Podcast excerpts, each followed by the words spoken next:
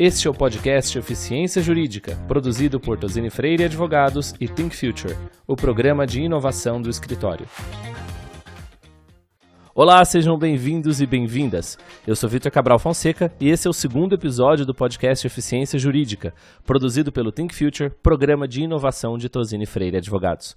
Em cada episódio, teremos um convidado especial para debater como a tecnologia, a ciência de dados, o design e a interdisciplinaridade têm transformado a rotina de departamentos jurídicos e empresas globalmente. Antes de apresentar a nossa convidada de hoje, gostaria de dar as boas-vindas a Gabriela Vink, que é sócia da área de contencioso civil em nossa unidade Porto Alegre. Oi, Gabi. Olá, Vitor. Olá, Gabriela. Agradeço o convite de participar dessa conversa com vocês. É um grande prazer e com certeza aprenderei muito com essas duas feras. A Gabriela, que é uma parceira de longa data, trabalha conosco há muitos anos já e eu sei que, que é fera no assunto. Então, é um grande prazer poder conversar com vocês. A gente que agradece pela presença e como não poderia ser mais fácil, para minha missão de apresentar, a nossa convidada também chama Gabi. Ela é muito especial, tá, gente? A Gabriela é gerente jurídica para América Latina e Ásia das lojas Renner. Ela é advogada de formação, possui especialização em design de serviços pela Unicinos e MBA pela Universidade de Barcelona. Me recuso a falar na, na língua como estava lá no seu LinkedIn, tá, Gabi? Eu vou falar Universidade de Barcelona mesmo. Além disso, ela é uma das primeiras executivas jurídicas de uma empresa brasileira brasileira a implementar efetivamente iniciativas de Legal Ops, ou Legal Operations, como a gente sempre fala, razão pela qual atua na diretoria da CLOB, que é a Comunidade Legal Operations Brasil, a primeira associação do assunto no país. Seja bem-vinda, Gabi 2. Obrigada, Vitor. Eu não sei se isso vai facilitar a tua vida o mesmo nome, mas vamos confiar que sim. Obrigada aí pelo, pelo convite para falar sobre esse tema tão apaixonante que é o futuro do, direi do direito e também falar sobre eficiência e produtividade, dois temas que eu adoro. Ainda mais com duas pessoas que são super parceiras, aí a Gabi falou, né? Nossa parceira de longa data. Eu, tô, eu, eu estou na Renner há 13 anos, deve fazer 13 anos que eu e a Gabi, a gente tem aí interações no dia a dia de trabalho. E também no Women Law Mentoring, né, no qual nós, nós duas somos mentoras, e Vitor aí super parceiro na Club. Então, obrigada pelo convite, vai ser, vai ser muito legal esse papo. E como não, a gente que agradece, eu tenho certeza que vai ser ótimo e a gente vai aprender bastante com os projetos que você tem desenvolvido aí. E assim, a gente já está começando, esse é só o segundo episódio, mas a gente já está começando a criar uma tradição bem desconfortável, mas ao mesmo tempo muito bacana para o nosso convidado, que é já começar com uma pergunta de impacto, tá? E essa pergunta de impacto, que já é um clássico, né? É, já é uma pergunta clássica, ela é bem pontual, mas ao mesmo tempo ela é muito importante para o nosso, para dar o tom no, da nossa conversa, né? Então eu já vou perguntar bem diretamente para você, Gabi Pereira. Qual que é o verdadeiro papel de um departamento jurídico em uma empresa do século XXI, na sua opinião? Olha, é uma pergunta pergunta de impacto e também uma pergunta super importante, né? Acho que cabe essa reflexão aí para todos os para todos os, os advogados de, de, jurídico de empresa.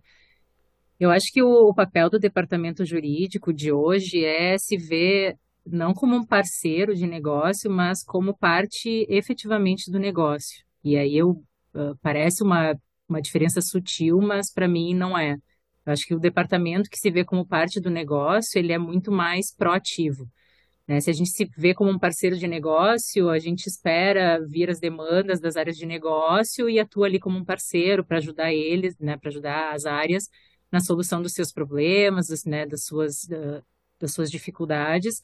E acho que quando a gente se vê como parte do negócio, a gente acaba trabalhando muito além disso, né? A gente não, não fica esperando receber demandas, consultas ou perguntas. A gente realmente busca nas nossas atividades oportunidades de contribuir para o negócio. Né? Então, por exemplo, né, que eu sou uh, gerente de contencioso. Quando eu olho para o contencioso, eu olho para ele pensando quais são os insights que eu consigo extrair dos processos que podem melhorar os produtos e serviços da minha empresa. Né? Então, eu não vou olhar só com um olhar de redução de passivo, né? Onde é que eu posso melhorar aqui um processo interno para reduzir passivo? Eu vou melhorar, vou olhar também pensando, tá, quais são os insights que eu consigo extrair daqui que vai melhorar os meus processos, os meus produtos, os meus serviços, que no final das contas vai melhorar o meu relacionamento, né, o relacionamento da empresa com o cliente. Né? E eu acho, pegando um outro exemplo, na interação com áreas clientes, eu vejo, a gente percebe oportunidades, por exemplo, de treiná-los em questões jurídicas, né? A gente olha muito na Renner, a partir das dúvidas que são trazidas para nós, qual é a nossa oportunidade de fazer com que a pessoa entenda onde é que tá, onde é que ela pode atender melhor o cliente, né? Então, a gente tem, por exemplo, né, mais de 400 lojas e a gente recebe muitas consultas de gerentes de loja sobre dúvidas, né? Às vezes até no atendimento de cliente. A gente vê isso como uma oportunidade de treinar eles, que no final das contas também vai impactar enquanto aquele cliente ele vai se sentir bem atendido, ele vai se sentir encantado. Então, eu, eu, eu acho que o departamento jurídico ele não deve ficar restrito só às suas atividades, no sentido de gerir processos, analisar contratos, né, ou responder consultas. Ele tem que realmente usar essas informações, esses insights gerados a partir dessas atividades para ajudar as áreas a entregarem serviços e, e produtos melhores. É, isso que você disse do gerente, de você ajudar o gerente da loja, para o gerente da loja depois passar uma informação correta ou ter uma atitude correta frente ao cliente da empresa é algo muito legal, né? Porque é, cria ali um papel é, de protagonismo no jurídico que deixa de ser simplesmente um time que vai entrar simplesmente para resolver problemas, né? Ele passa a ser mais propositivo. E até nesse ponto eu já queria puxar a próxima pergunta, né? E já estender essa pergunta também a, a Gabi Vink é, mais no papel do escritório nisso, né? Porque até o momento os escritórios eles são vistos como é, parceiros muito B2B, né? Então a gente vai ajudar a, o jurídico da empresa. Só que se o jurídico da empresa está assumindo um papel novo, até frente aos clientes da própria empresa, então o trabalho do escritório em algum momento ele passa a ter até um, uma vertente B2B2C, né? Que chega no, no, no, cliente da empresa também e contribui para o desenvolvimento da empresa de uma forma é, mais evidente, mais, mais relevante, inclusive. É, aí a minha pergunta para vocês, essa que eu queria fazer, é justamente essa. É, qual que, na opinião de vocês, nesse momento, nesse contexto em que o departamento jurídico interno é, assume um papel de protagonismo mais proativo, mais de business dentro da, da empresa da qual ele faz parte, qual que é o papel, o novo papel do escritório de advocacia também nesse relacionamento com o departamento jurídico? E aí podem escolher a ordem que vocês quiserem responder, fiquem à vontade. Vai lá, Gabi. É, bom, eu vou falar um pouquinho então, e depois eu vi a Vim que posso até complementar, mas eu vejo isso que eu comentei, né, sobre o papel do departamento jurídico, a gente enxerga os escritórios como uma quase uma extensão do departamento jurídico, né? A gente a gente vê os escritórios como verdadeiros parceiros nossos e que complementam o nosso serviço. Então, eu, eu acho que o, os escritórios eles conseguem nos ajudar muito nesse, nesse, nessa missão que eu falei antes de, de ajudar as áreas a entregar serviços e produtos melhores, né? Então, eu tinha usado o exemplo do contencioso, e seguindo nesse exemplo, hoje a maioria das empresas terceiriza a condução dos processos a escritórios externos, né? Então, isso acaba fazendo com que os escritórios externos, eles tenham conhecimento muitas vezes melhor que os jurídicos internos sobre o que está acontecendo no processo. Né? Eles conhecem muito com mais profundidade uh, a reclamação do cliente, né? Eles leem todas as iniciais, né? A gente acaba fazendo uma gestão muito mais macro e às vezes focada em, em, processos estratégicos e não tanto em processos repetitivos, por exemplo. Então, esse já é uma oportunidade gigante que os escritórios têm de contribuir para o departamento e de contribuir para a empresa. O que que tu, né, o que que tu está vendo nos processos que faz todo sentido que a empresa tenha conhecimento para justamente melhorar esses esses serviços e produtos, né? E eu acho que tem, tem uma outra oportunidade também gigante, que é com relação a dados. Né? Justamente, também ainda seguindo em contencioso. O contencioso, ele acaba sendo uma grande fonte de, de insights, mas insights a partir de dados, né? Ali a gente consegue, consegue extrair informações que vão nos ajudar a tomar decisões melhores. E a gestão dos dados ela é muito compartilhada com os escritórios. Então, quantos escritórios nos ajudam a manter esses dados é, atualizados a, de forma que a gente consiga usar de uma forma assertiva. E aí, até falando um pouquinho, a gente tem um. Há muitos anos a gente tem um, uma avaliação periódica dos escritórios na Renner, que é para avaliar o que está funcionando e onde é que a gente tem oportunidade de melhorar. E nos últimos anos, e agora mais recentemente, a gente está fazendo uma mudança até bem, é, bem intensa assim, na, nessa avaliação, para focar muito nessa parte de dados, que eu acho que hoje é uma grande dificuldade, não só da Renner, eu vejo pelas conversas que eu tenho, que é uma dificuldade de, da maioria das empresas, que é essa qualidade de dados. Então, a gente está mudando essa avaliação dos escritórios para focar muito nessa parte, o quanto os escritórios estão trabalhando para ajudar as empresas nesse sentido, né, a partir da, das suas, da condução das suas atividades. Gabi, Vink, só antes de você complementar, só queria é, lembrar, né, como a gente disse na abertura, você é sócia da área de contencioso do escritório. E aí, se você puder na sua resposta também contar, se você enxerga ao observar esses processos, que a gente acaba sendo um detentor de, uma, de informações sobre o business dessas empresas, né? E nesse, nessa jornada é até interessante a gente poder aplicar esse conhecimento nas estratégias que a gente adota nos processos, não é isso? É exatamente isso. E assim como a fala da Gabriela uh, começou falando que o jurídico interno ele é parte do negócio, uh, eu achei muito interessante esse conceito e eu acho que o escritório ele precisa, ele precisa trabalhar no mesmo sentido para ficar cada vez mais próximo desse jurídico e conseguir ser parte, conseguir trazer valor para o negócio do cliente. E, especificamente falando do contencioso, uh, realmente se tem muitos dados e ferramentas que podem auxiliar o cliente, sim. Então, uh, a, questão da base de dados hoje ela é muito relevante porque o escritório consegue enxergar onde é que estão os gargalos dos clientes, quais são os produtos que, que eventualmente podem melhorar para reduzir as demandas, consegue enxergar quais são as comarcas ou quais são os, os lugares que precisam de uma atuação estratégica, que precisam de uma visita do cliente, porque aquele judiciário, porque aquele, aquele local não está conseguindo entender bem o produto. Então, assim, a gente tem uma gama de informações e quanto mais a gente conseguir empacotar e trazer essa solução, trazer de forma proativa essa, é, essa ideia, essa iniciativa para o cliente é uma coisa que reverte não só em imagem, mas até em financeiramente, né? Porque na medida que a gente tem esses dados analisados, a gente consegue fazer uma economia nos processos que é no final da conta o que vai trazer resultado. Eu acho que o jurídico interno ele pode ser também um, foco de resultado para a empresa, tendo essa, essa análise de uma maneira eficiente, otimizada, ele reverte em, em, dinheiro e que no fim das contas é o que importa. Então, assim, sem dúvida, o papel do jurídico externo é conhecer o cliente, é entender bem as demandas, aonde o cliente quer chegar e, e por meio das informações e das bases que o escritório tem por meio dos processos judiciais, especialmente de massas, ele consegue ser esse, esse facilitador e trazer realmente um ganho para o jurídico interno. Acho que é, esse link é muito importante.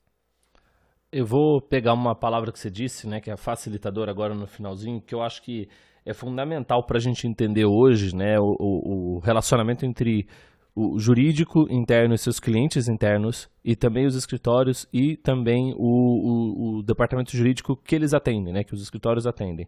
Então aqui a gente vê bastante, né, um gap informacional muito grande, principalmente dentro das empresas. E aí, é, Gabi Pereira, se você quiser me corrigir, fica à vontade, mas é alguma coisa que a gente percebe que há uma necessidade cada vez maior desses departamentos jurídicos se comunicarem melhor com as áreas de negócio das empresas, né? Então, assumindo esse papel de parte do negócio, é, abandonar uma, uma, certa formalidade ou até aquela uma, um linguajar mais rebuscado e se comunicar melhor com as áreas é, de negócio das empresas. Você diria, de fato, que existe esse gap de informação, de linguagem dentro das empresas? Eu, eu acho que na Renner eu não sinto tanto esse gap, porque eu acho que isso já, tá, já faz muito parte do nosso DNA, né? Que é falar a língua do negócio e, e falar a um, um idioma que o negócio consiga entender. Então, óbvio, acho que sempre existem oportunidades, né? Não é todo mundo que entra numa empresa e já entra com essa mentalidade. Então, principalmente pessoas que estão vindo de escritórios para trabalhar em empresa pela primeira vez, a gente tem ali uma etapa de, de adaptação mas eu acho que no momento que a, que, que a pessoa entra e começa a se relacionar com as áreas de negócio, a gente vai eliminando um pouco esses, esses gaps e, e buscando falar uma linguagem que seja acessível. Isso, isso é um cuidado que a gente tem literalmente em todos os e-mails que a gente escreve, né? Então, quando a gente vai escrever, eu, eu pessoalmente reviso para ver se eu usei alguma expressão que talvez alguém não entenda. E, eu, e, e o que eu vejo assim de oportunidade é, uma na relação com os escritórios, né? A gente tinha falado um pouco antes uh, sobre o papel dos escritórios em, em, tornar o jurídico mais eficiente, mais produtivos. Eu vejo que os escritórios ainda, ainda usam uma linguagem muito muito técnica e, eu acho que a linguagem ela de certa forma ela tem que ser técnica né mas ela tem que ser um técnico que pessoas que não são técnicas consigam entender e às vezes muito extenso. E aí aqui é um pequeno desabafo. A vida de empresa ela é hiper corrida e normalmente os times são super enxutos né? Então a gente a gente não consegue parar para ler uh, pareceres gigantes todas as vezes principalmente quando eles não são necessários. Então eu acho que existe muita oportunidade assim no na comunicação entre departamentos e escritórios, e aí os escritórios auxiliando os departamentos a, a tornar essas mensagens mais e, inteligíveis até pelas próprias áreas de negócio, de forma que o departamento consiga até compartilhar, às vezes, uma, própria resposta do escritório sem ter que fazer uma verdadeira tradução do que está posto ali né, para a área interna. E, e eu acho que existe oportunidades para o departamento também, mas eu vejo que isso já está bem mais, uh, já, já faz mais parte do dia a dia das pessoas, de se dar conta que a gente tem que falar a língua que as pessoas conseguem entender. Porque na, na minha visão, o direito ele foi feito para as pessoas, ele não foi feito para os advogados, né? Então, a partir do momento que tu parte desse princípio aqui, não faz o menor sentido tu usar uma linguagem que quem é mais impactado né, por, um, por aquela decisão ou por aquela consulta ou por aquela né, é, situação não consiga entender o que, que aconteceu. Gabi, Vink, você acha que visual law é, é uma coisa que chegou para ficar? O juridiquês ainda tem vez no direito? Não, não tem vez, e a fala da, da Gabriela é claríssima, né? É um trabalho constante que a gente faz como, como ela comentou, os escritórios ainda têm um pouco desse vício, mas a gente busca no dia a dia ir eliminando cada vez mais e tendo uma, uma, uma linguagem mais clara, mais objetiva, mais direta, responder de uma forma concisa, de uma forma que qualquer leigo entenda. E o Visual sem dúvida, é um grande aliado para isso, porque às vezes a gente sabe que o emaranhado jurídico às vezes pode ser complexo e uma maneira visual ajuda muito na compreensão. Então, eu não tenho a menor dúvida que o Visual chegou para ficar, e não só no, no relacionamento com, entre o escritório jurídico, entre o escritório e a área de negócio, mas também no judiciário. O visual law hoje é importantíssimo nos processos judiciais, na hora que a gente vai apresentar memorial, que a gente vai conversar com o desembargador, ter essa, essa objetividade e essa, e essa, essa forma de expressão mais clara é, é fundamental, sim. E eu acho que a Renner, até uh, aproveitando, tem tem se aproveitado disso também, né, Gabriela? Vocês andaram fazendo um trabalho de visual law em contratos, tentando reformular um pouco a, a linguagem com o próprio cliente, consumidor. Nos conta um pouquinho como é que foi essa experiência, aproveitando esse gancho. Legal, Gabi. Antes de eu falar da nossa experiência com, com Visual Law, eu ia comentar, é, tu falaste tem, né, que, que os escritórios acho que vocês, Tosini, pelo, até pela nossa interação, eu vejo que vocês têm um cuidado nessa questão da, do, da comunicação. E eu vejo realmente que tem muitos escritórios que estão super avançados nisso. E tu tinha falado antes sobre o quanto, se o, se o departamento jurídico mudou, então os escritórios precisam mudar. E acho que é justamente esse o ponto, né? O que eu percebo é que talvez as empresas tenham se adaptado nessa questão da comunicação primeiro e os escritórios não acabaram também buscando se adaptar. E alguns já estão super avançados e já tem uma comunicação muito mais fluida e já usam até Visualor em, em, em pareceres, né? Ou, ou, outras comunicações que vêm, como vocês fazem, por exemplo. E tem outros que talvez ainda estão correndo um pouquinho atrás. Então, né, tá cada um aí dentro, tá, tá cada um no seu momento de, de desenvolvimento. Falando um pouquinho sobre, a, sobre o, o, nosso caso né, de, de legal design, a gente usou, de fato, em, em duas situações. Uma foi nos contratos a, ao portador de cartão de crédito.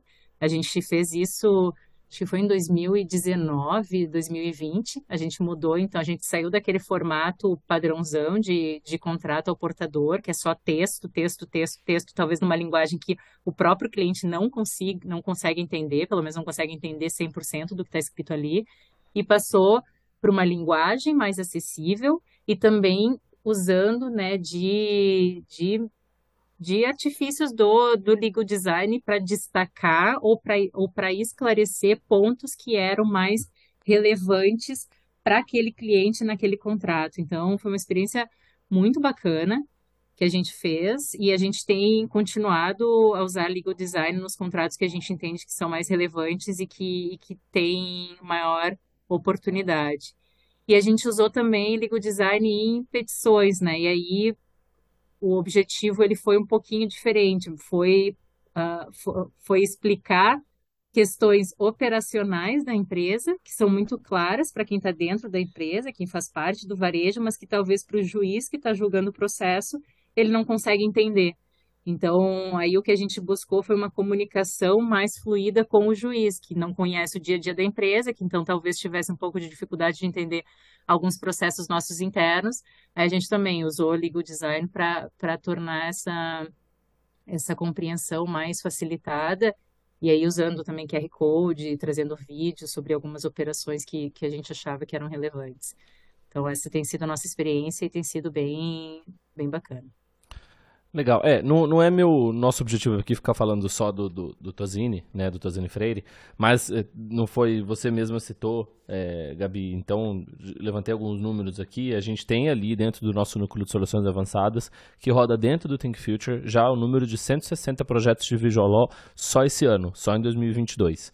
É, e dentre esses dois, todo tipo de documentos, né? Então, petições, termos de uso, é, políticas, memoriais, até arbitragem, legal opinion, enfim, a gente tem aplicado sim, porque é importante, é, é o futuro e, e, não dá mais, como você é, mesma pontuou, não dá mais para a gente ficar centralizando o direito no próprio advogado e no, no, no, próprio direito. Né? A gente tem que começar a pensar nas pessoas é, em todo esse processo.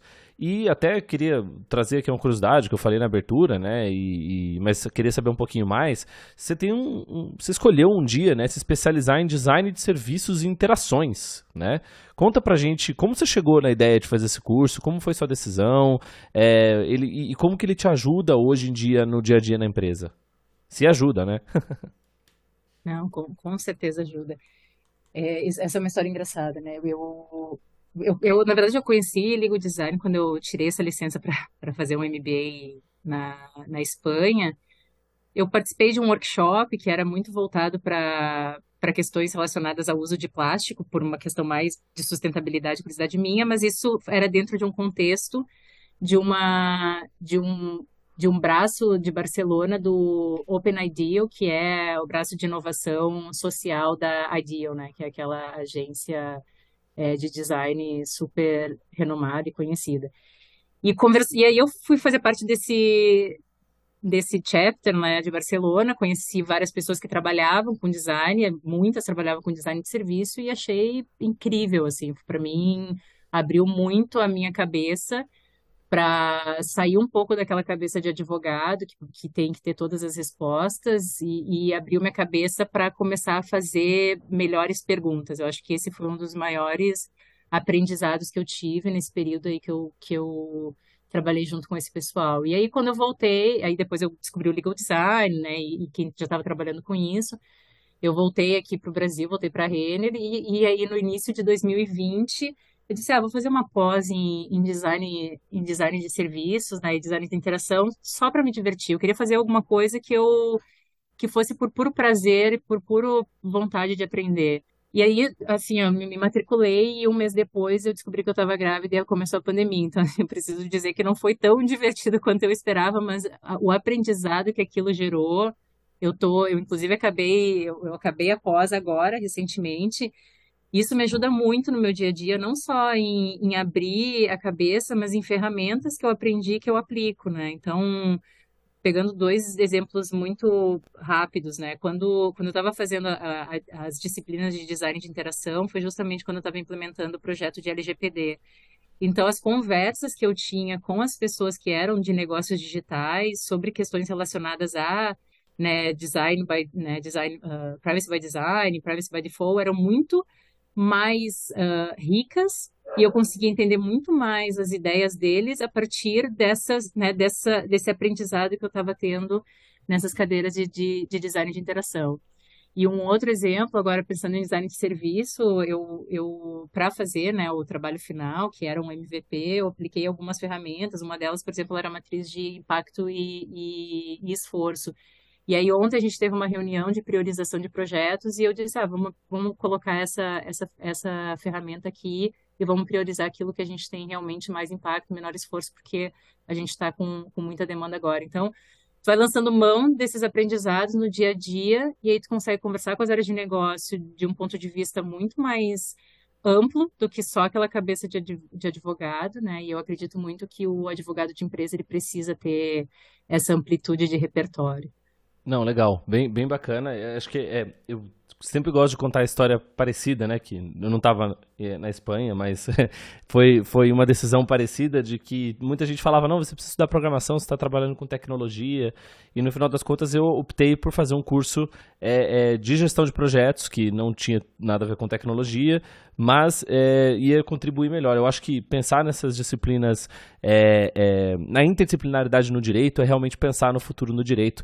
E a minha última pergunta, que na verdade vai para as duas Gabis, né, ela passa justamente por isso, né, sobre futuro. É, a gente fala bastante de futuro do direito, como que a gente vai construir o direito do século XXI, e, e assim, se a gente fosse escolher a dedo alguns tópicos para os próximos meses, né, o que, que vocês apontam como necessidades prioritárias para um departamento jurídico mais eficiente? É mais tecnologia? É mais design? É mais uso de dados? O que, que vocês acham que ainda falta? Não o que a gente já fez, mas o que ainda falta para a gente é, avançar ainda mais nessa discussão de eficiência jurídica dentro dos departamentos. Vitor, eu acho que eu acho que apesar de a gente falar há muito tempo sobre dados, eu acho que ainda tem um, um caminho longo, né, em, em melhorar a, a, o nosso uso de dados, né, e de começar a fazer realmente análises mais é, preditivas, enfim, e para e para outras etapas do uso de dados. Então, acho que esse é um ponto que as empresas têm focado bastante, que ainda tem bastante oportunidade.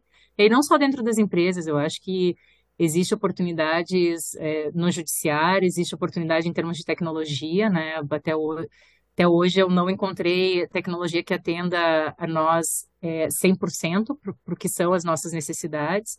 Então, acho que tem também bastante oportunidade para Legal Techs em, em criar novos produtos ou novos serviços. E eu, e eu vejo também uma, uma oportunidade que aí eu, eu acho que a gente fala menos e, e que faz todo sentido para um departamento jurídico produtivo e eficiente, que é a gestão do conhecimento. Acho que a gente, como, como departamento, basicamente o nosso produto é gerar conhecimento, né? Seja nas consultas ou, né, enfim, nos projetos que a gente se envolve. E é, como a gente gera esse conhecimento hoje, eu acho que ainda é muito, não é, não é tão bom quanto deveria, sabe? A gente, as empresas, acho que elas correm muito risco de perder conhecimento com saída de pessoas, perder conhecimento simplesmente em razão das demandas, porque muita coisa fica dentro dos e-mails. E aí, na gestão de conhecimento, eu acho que todos esses, esses uh, pilares são importantes. acho que entra um pouco de tecnologia para ajudar a fazer a gestão disso, entra uma mudança de mentalidade, né, de, de quem está dentro dos departamentos, de ver a relevância disso e colocar um esforço para melhorar essa gestão do conhecimento, né, e a melhoria dos processos. Acho que, que também, também vai ter um, um impacto importante nessa área. E eu estava pensando aqui do que a Gabriela falou, e, e me parece que, que para haver essa mudança, a gente precisa ainda um pouco de, de, de, gerar cultura nas pessoas, né? Porque não só nos jurídicos internos, mas eu vejo no nos escritórios também, por mais que, que a gente esteja num avanço, as pessoas são um pouco refratárias assim ao uso de, de ferramentas novas, a, a maiores controles, a, a a, uma gestão diferente, né? Então a gente precisa ir costurando essa cultura assim para que para que os times internos ou externos estejam abertos, né, a essa essa inovação que a gente sabe que é que é inevitável. Pela nossa fala de hoje, está muito claro que o advogado, ele não é mais mesmo advogado de anos atrás, e não estou falando de, de poucos anos, de muitos anos atrás.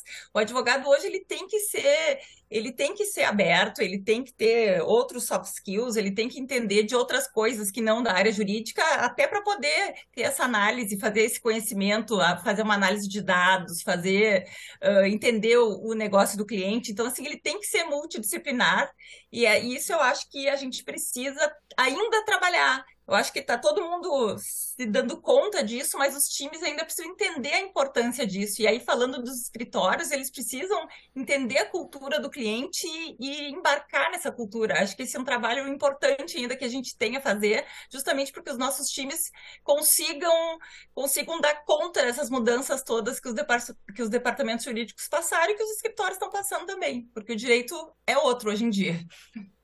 E é com esse gancho do hoje em dia que eu vou é, encerrar né, o nosso podcast de hoje, é, falando que, na verdade, tudo isso que a gente trouxe, a gente costuma dizer que é futuro do direito, mas é o presente do direito. Né? Todas essas ferramentas, essas ideias, essa, esse dinamismo da economia digital já chegou e é uma necessidade para hoje, né? Óbvio que tem o planejamento para o futuro, mas hoje já, isso já figura como é, é uma necessidade primordial pro, para os departamentos jurídicos. É, Gabi Pereira, muito obrigado pela sua presença, é, pela, pela sua contribuição. É, quer mandar alguma mensagem para quem está nos escutando hoje? Eu, eu que agradeço o convite, muito legal falar sobre esses temas, eu, eu particularmente adoro. Acho que a mensagem que eu passo para quem está nos escutando é, se, se, chegou até aqui a escutar né, um podcast que fala sobre eficiência jurídica, acho que já está já está num ótimo caminho e que continue aí buscando aprender, buscando diversificar o aprendiz, né, buscando o repertório, enfim, outras beber de outras fontes e para fazer o, o, direito trazer o direito mais para próximo, né, de, da sociedade, né, conseguir ajudar as empresas a atingirem seus objetivos. Eu acho que é assim que a gente faz a diferença como advogado. Gabi Vink, obrigado pela sua participação também.